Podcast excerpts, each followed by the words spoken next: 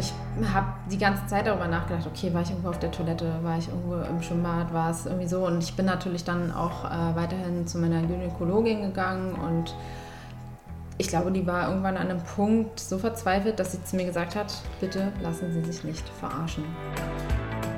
Ihr hört einen Podcast von Funk. Hey, schön, dass ihr dabei seid. Ich bin Caro und das hier ist Mädelsabende der Podcast.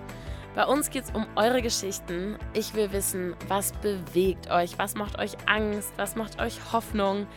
Ich komme vorbei, wir machen es uns gemütlich und quatschen. Und jetzt geht's los. Habt ihr euch schon mal auf sexuell übertragbare Krankheiten testen lassen? Also ich habe das ein paar Mal gemacht. Allerdings muss man sagen, die Kosten für die meisten Tests muss man selbst tragen. Und vielleicht ist das auch ein Grund dafür, dass sich die wenigsten Leute testen lassen, ehe sie mit einer neuen Person ohne Kondom schlafen. Christina, die ich heute treffe, die hatte sogar nur einen einzigen Geschlechtspartner, nämlich ihren damaligen Freund, als sie Chlamydien bekommt. Chlamydien sind Bakterien, die sich durch sexuellen Kontakt übertragen. Und wer jetzt denkt, ach, Chlamydien sind doch nicht so wild, der sollte heute besonders gut zuhören. Denn Tinas Infektion ist schon ewig her und trotzdem begleitet sie sie heute immer noch. Denn Tina hat heute Angst, unfruchtbar zu sein. Ich freue mich mega, dass sie mit mir darüber spricht und auch sie gleich kennenzulernen. Hallo, na, wie geht's dir? Gut, selbst schön. Sehr schön. Ich bin hier in einem Ort von Berlin. Ich war hier noch nie, aber hier ist ja voll schön. Ja, ganz schön. Ne? Ich bin auch erst seit zwei Jahren hier. Ich komme eigentlich eher so aus dem Süden. Ja. Steglitz und so. Ist wirklich schön. Also ich bin hier die Straße lang gefahren, vor allem ist es ja auch voll viel los. Also die Straße Ja, sieht ja voll, voll nett aus, ja.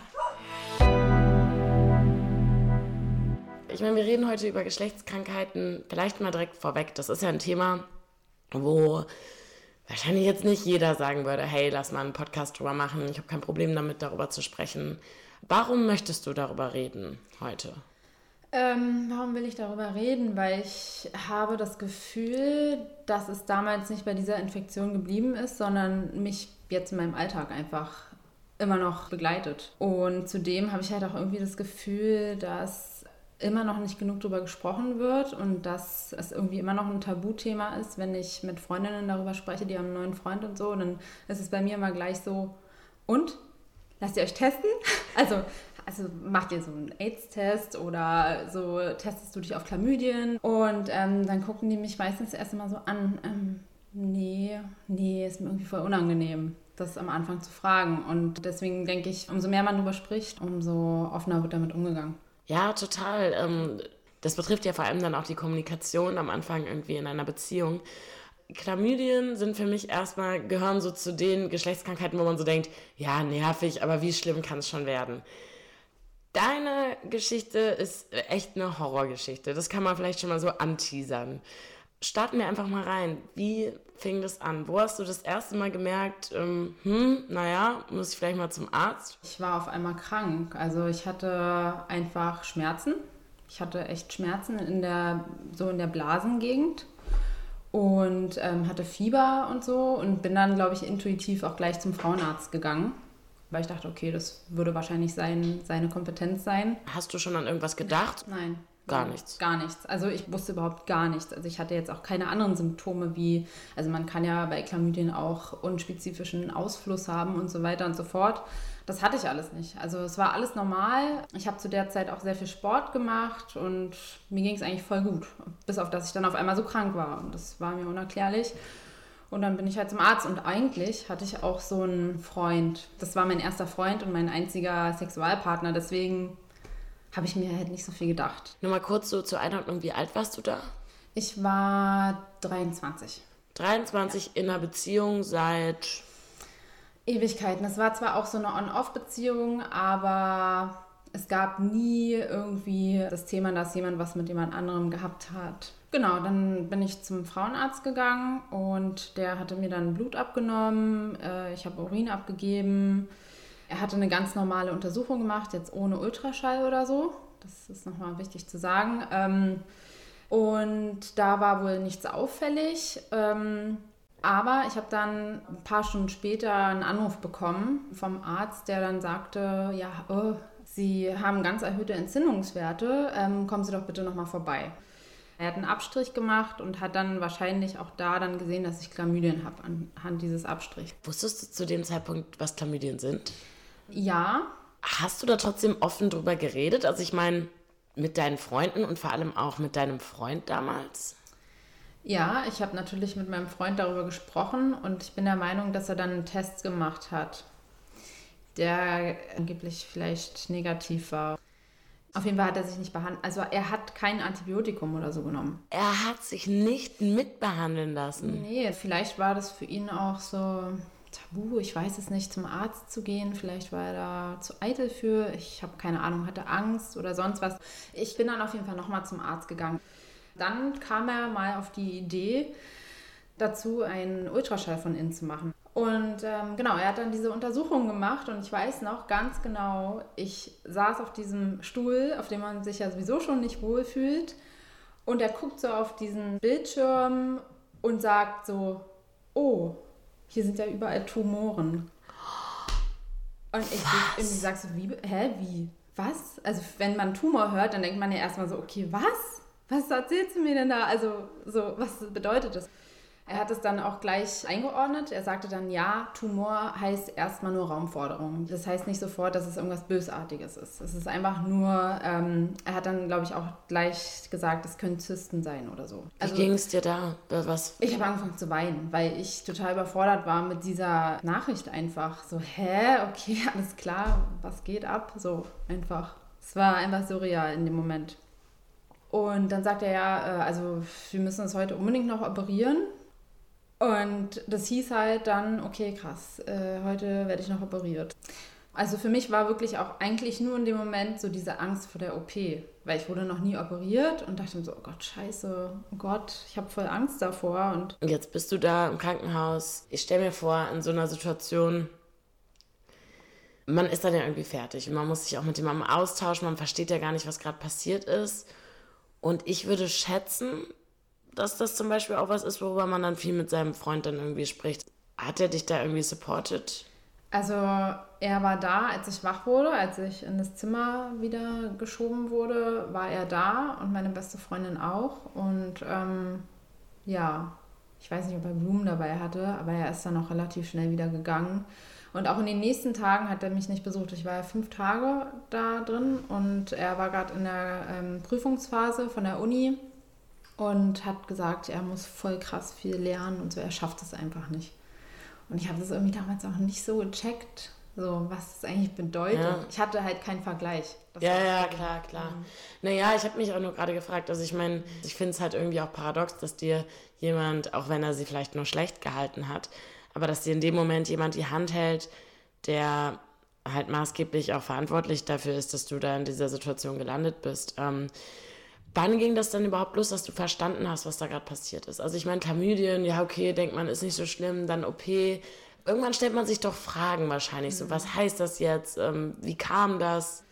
Ja, ich glaube, ich war zu dem Zeitpunkt, also dann, während ich im Krankenhaus war, war es einfach so, okay, ich will jetzt erstmal einfach keine Schmerzen mehr haben, weil ich hatte da auch diese Drainagen drin und es hat halt alles so ein bisschen wehgetan und das ist abgelaufen und ich dachte mir, okay, ey, ich will jetzt einfach erstmal nur hier raus und... Vielleicht das nochmal ganz kurz zur Klarifizierung, was haben die bei der OP eigentlich gemacht? Also, ähm, ich habe hier den Anamnesebogen. Ah, ja, den hast du noch, perfekt. Genau, ähm, und zwar haben die mich ja vorher untersucht und natürlich so eine präoperative Diagnose gestellt. Und da stand Verdacht auf Adnexitis. Also das bedeutet Entzündung der Eileiter mhm. und der Eierstöcke. Genau. Entzündung der inneren weiblichen Geschlechtsorgane, ähm, Entzündung von Eileiter und Eierstock.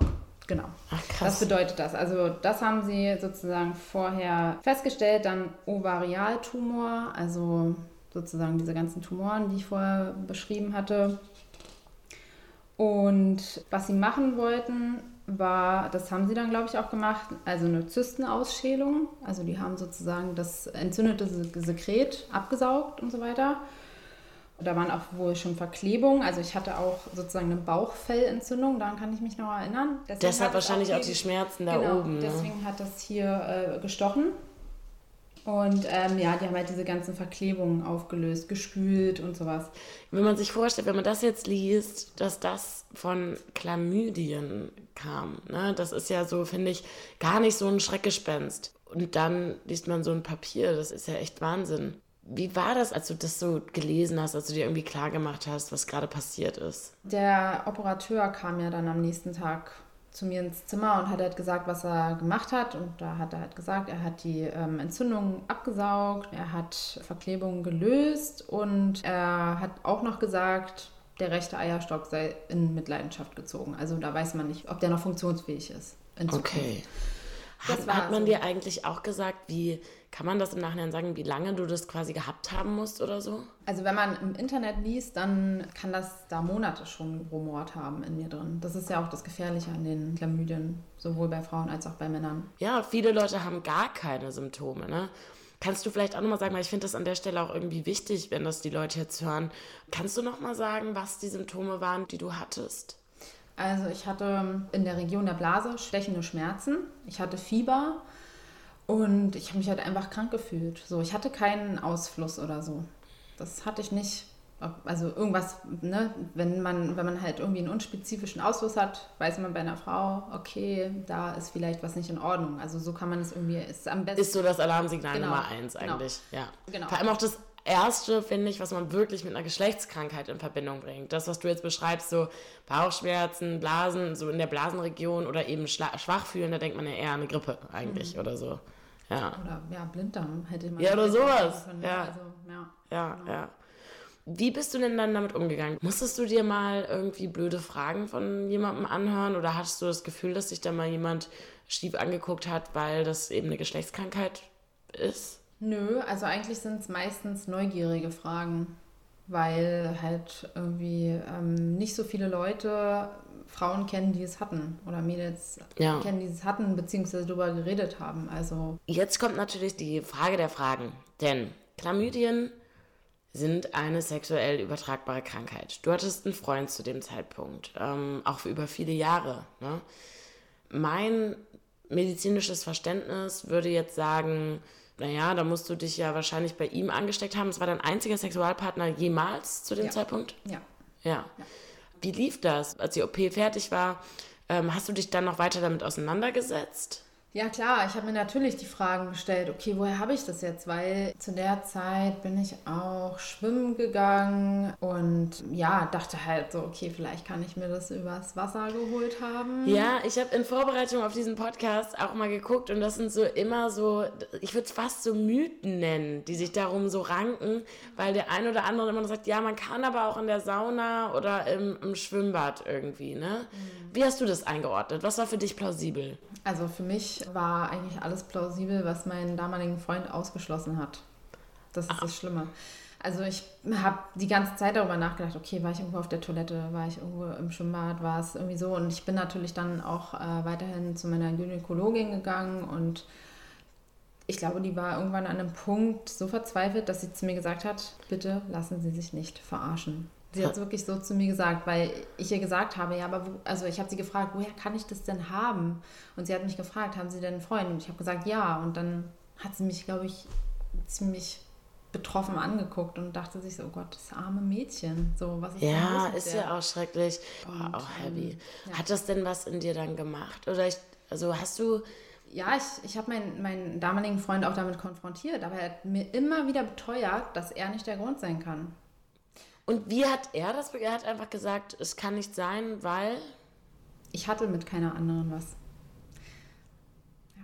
Und dann ah, erinnerst du dich noch daran, ob du das in dem Moment so, sag ich mal, zu 100% geglaubt hast oder ob du so eine Stimme hattest, die gesagt hat, ja. Genau, das war halt einfach, ähm, er steht vor mir oder sitzt vor mir und sagt das und ich will es glauben und in meinem Kopf ist da diese Stimme, aber wie soll es sonst passiert sein? Also natürlich, also das Vertrauen, dieses Verhältnis war sowieso jetzt retrospektiv betrachtet absolut überhaupt nicht vertrauenswürdig mhm. und ja, und du hast mich gerade gefragt, ob ich ähm, so ähm, sozusagen verurteilende Blicke oder komische Fragen gestellt mhm. bekommen habe. Das war diese Fragen, die habe ich gestellt bekommen, aber nicht äh, in Bezug auf meine Geschlechtskrankheit direkt, sondern auf meinen Freund bezogen. Weil natürlich haben, hat mein Umfeld mitbekommen, so äh, irgendwie so merkst du nichts. Der Fehler ist einfach dein, dein Freund, dein, oder es war ja auch immer so ein On-Off-Ding. Es ist einfach er. Er ist das Problem und bitte mach doch mal die Augen auf. Das ist wirklich auch eine Message, die ich unbedingt äh, überbringen möchte. Ey Leute, lasst euch nicht verarschen. Ja, und ich meine, Chlamydien sind auf jeden Fall ein Indiz. Ich glaube, das würde jetzt jede Gynäkologin, jeder Gynäkologe unterschreiben. Wenn man die hat, dann hat man sich wirklich sicher eigentlich bei jemand anderem angesteckt. Oh Mann, ey. Und vor allem, ich finde, das macht dann nochmal so eine neue Ebene auf, weil nicht nur, dass er so dein, dass er so deine Gesundheit irgendwie verletzt hat, dann ja auch noch so ein bisschen bloßgestellt, manipuliert in so einer Art und Weise, dass man alle um einen rum schon so denken, boah, ja. so eine Scheiße. Kannst du dich noch hineinversetzen, warum du das damals geglaubt hast oder warum du ihm da geglaubt hast? Also, er war ja mein erster Freund. Ich war einfach super naiv.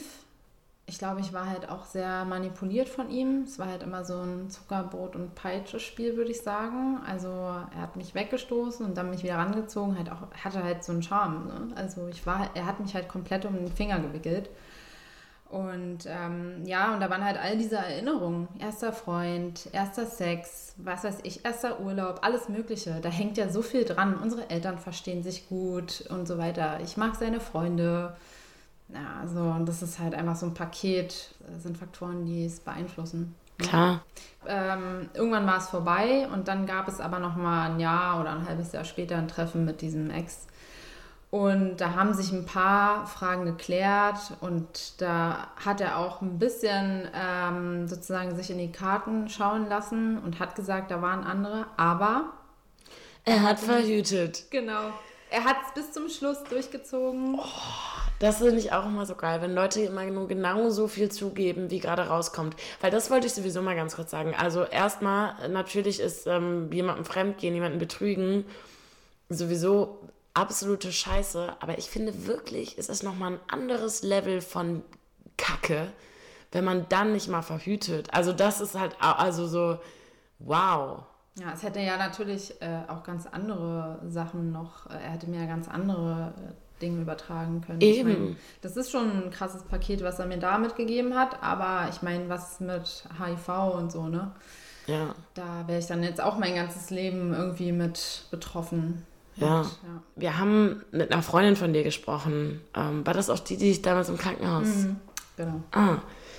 Und die hat äh, uns eine Sprachnachricht gemacht, in der, glaube ich, ganz klar wird, warum das für dich heute auch immer noch ein Thema ist.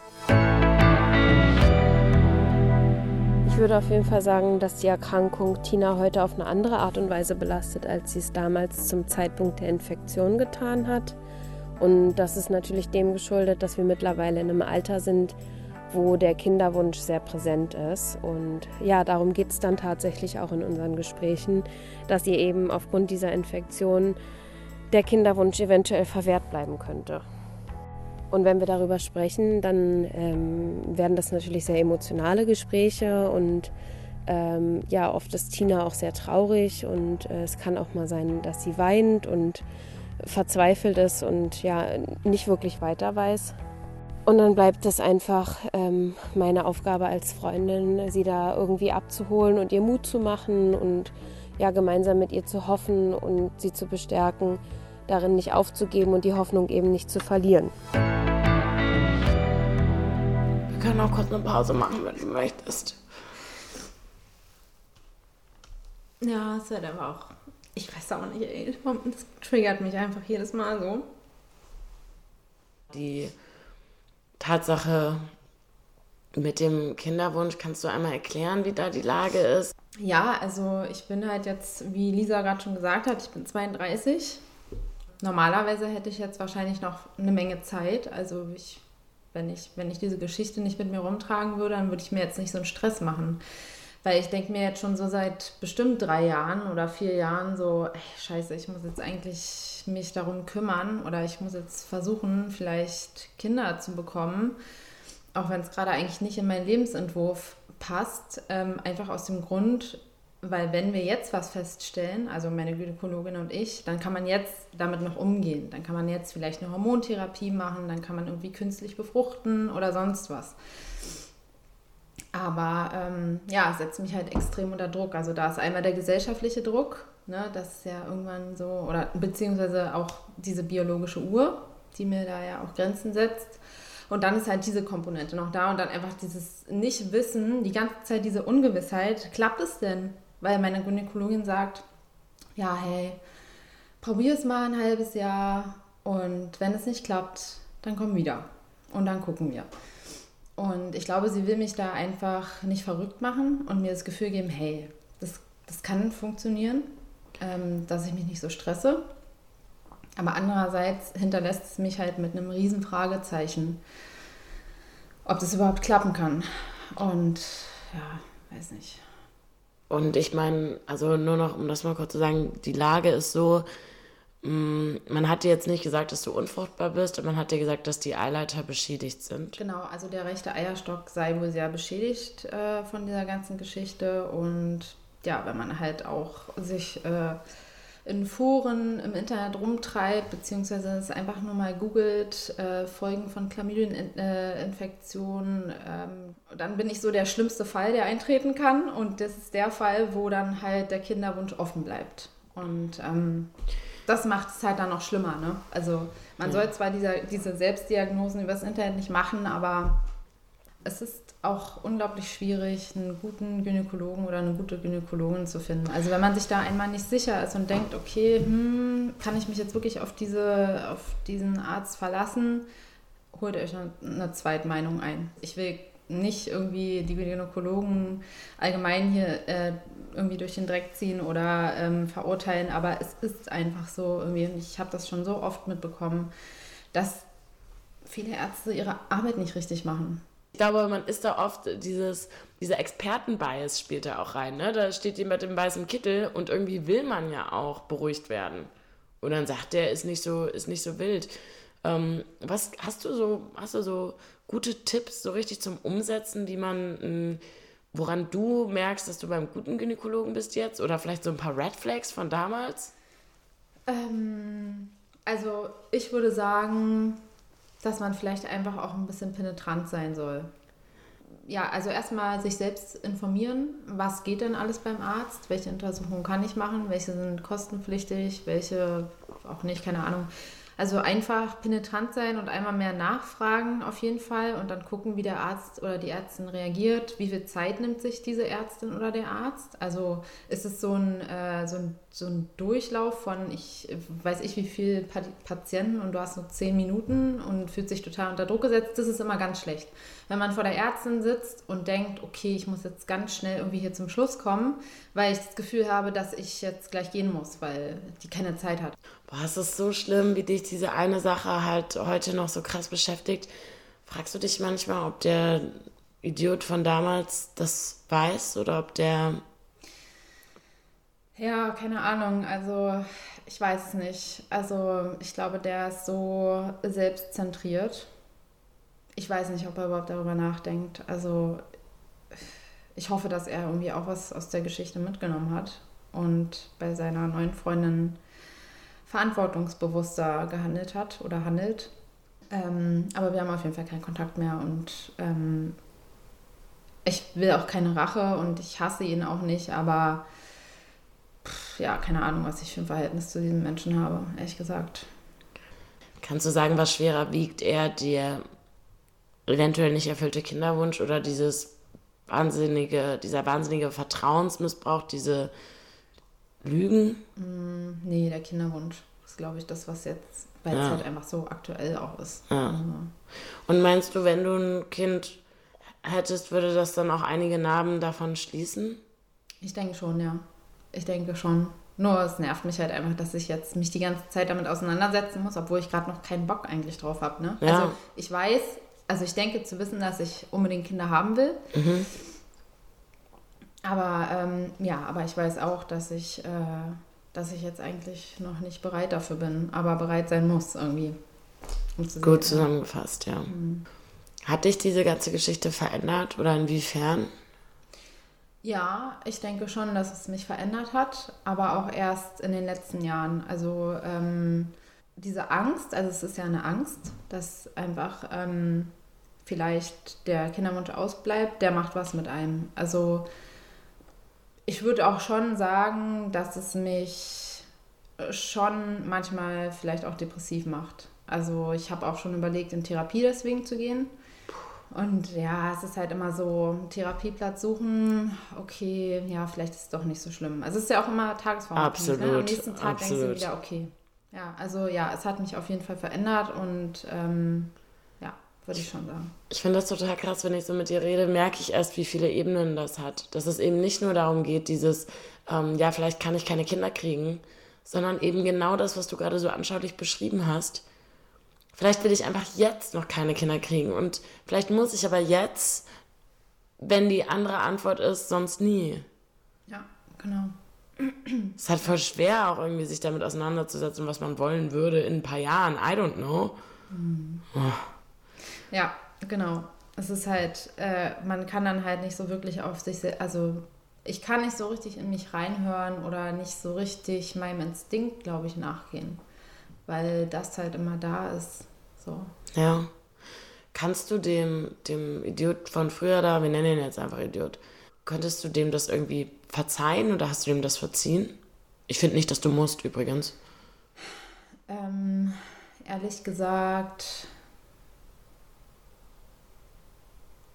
also es ist schwierig zu sagen. Ich war halt auch echt, ich war echt scheiße dumm irgendwie damals auch. Also ich sehe es auch ein bisschen, ich, ich versuche das auch immer, also mich zu reflektieren, ne? Also dass ich so unglaublich naiv war. Also es war ja schon schmerzhaft für andere zu sehen. Und ich bin manchmal auch ein bisschen sauer auf mich selbst. Das wäre jetzt auch meine nächste Frage gewesen. Kannst du dir das verzeihen irgendwie? Also, Ja, das ist schon schwierig. Also, nee, also ich hätte mir ehrlich gesagt gewünscht, dass meine Eltern vielleicht an einer oder der einen oder anderen Stelle oder mein Bruder gesagt hätten, ey, werd mal bitte jetzt wach, weil die haben halt, glaube ich, mich irgendwie machen lassen, weil sie wussten oder dachten zu wissen, dass wenn sie mir was ausreden wollen, dass es eh nicht klappt. Aber vielleicht hätte auch mein, mein großer Bruder äh, irgendwie was bewirken können weiß ich nicht, von wegen, ich will den hier nicht mehr sehen oder was weiß ich. Also mir einfach das Gefühl geben, hey, da ist wirklich was nicht in Ordnung. Klar, meine beste Freundin und viele andere Leute haben es gesagt, aber, aber ja, das ist auch doof jetzt, so eine Schuldzuweisung. Also ja, ich bin, ich bin ein bisschen sauer auf mich selbst, dass ich das nicht gecheckt habe, dass ich so krass naiv war und das so lange mit mir machen lassen habe. Und ihm das verzeihen, ich glaube, diese Frage kann ich erst beantworten, wenn ich weiß, ob es klappt oder nicht. ja, kann ich verstehen. Ich finde, äh, also nur nochmal fürs Protokoll, ich finde, dass das absolutes äh, Victim-Blaming ist und du dir da, du da keine Schuld dir zukommen lassen solltest, aber du, ich weiß auch, dass das oft leichter gesagt ist als getan irgendwie, ne? Ähm, naja, was lernen wir denn jetzt aus der ganzen Geschichte? Was würdest du, was würdest du Leuten mit auf den Weg geben oder gerade jungen Frauen vielleicht? Ich würde, ich würde einfach ähm, in jede neue sexuelle Beziehung mit einer Offenheit reingehen und sagen, hey, ich habe vielleicht oft wechselnde Partner ähm, und ich weiß nicht, wie es bei dir ist, aber ey, damit wir einfach Spaß haben können und unbeschwert sind, lass doch einfach uns testen. Lass doch einfach gucken, ob alles in Ordnung ist und dann geht es uns beiden gut und wir müssen uns später nichts vorwerfen. Ja, und ich glaube auch irgendwie, wenn es um HIV geht oder so, hat sich jeder schon mal diese Gedanken gemacht und so gedacht, stell mal vor, das eine Mal da ist jetzt schuld daran, dass ich irgendwie HIV habe. Ey, ich glaube, deine Geschichte zeigt so, Chlamydien ist auch kein Spaß. Nee, genau. Also es hat mich ja, genau, es betrifft einen halt auch irgendwie ein Leben lang, auch wenn anders, aber ich meine, jetzt bin ich gesund und das ist schön. Ne? Also Ja. so, jetzt zeigt sich gerade nichts irgendwie, was davon über ist. Es ist halt nur, nur die Psyche und vielleicht halt auch dieser unerfüllte Wunsch. Ja. Ach man, danke dir erstmal extrem für deine, für deine Offenheit. Ich, ähm, man braucht solche Geschichten. Nur so kann man eben auch checken, dass das durchaus was sein kann, was einen voll beeinflusst. Insofern, ja, danke, dass ich hier sein durfte. Ja, Danke auch. Boah, mich hat das Gespräch mit Christina wirklich berührt. Weißt du, da machst du so eine schreckliche Beziehung durch, musst erstmal innerlich heilen und willst die Scheiße einfach hinter dir lassen. Und dann musst du sie aber notgedrungen mit in deine Zukunft nehmen, weil der Typ einfach deine Gesundheit aufs Spiel setzt. Ey, da muss ich jetzt einfach mal sagen, was ein Arschloch. Tinas Geschichte beweist aber auch, so eine Ansteckung verläuft häufig unbemerkt und nur regelmäßiges Testen kann uns selbst und auch andere schützen. Denn sind wir mal ehrlich, rücksichtslos rumvögeln, ohne ab und an mal zum Arzt zu gehen, macht einen leider auch selbst zum Arschloch. Und allgemein gilt, das bisschen Spaß ist die eigene Gesundheit einfach nicht wert. Das war ein Podcast vom WDR für Funk von ARD und ZDF. Natürlich habe ich auch heute noch einen Tipp für euch. Um noch mehr über Chlamydien und andere sexuell übertragbare Krankheiten zu lernen, schaut doch mal auf Instagram bei Glanz und Natur vorbei. Die haben einiges zu dem Thema gepostet. Ich freue mich aufs nächste Mal. Bis dann.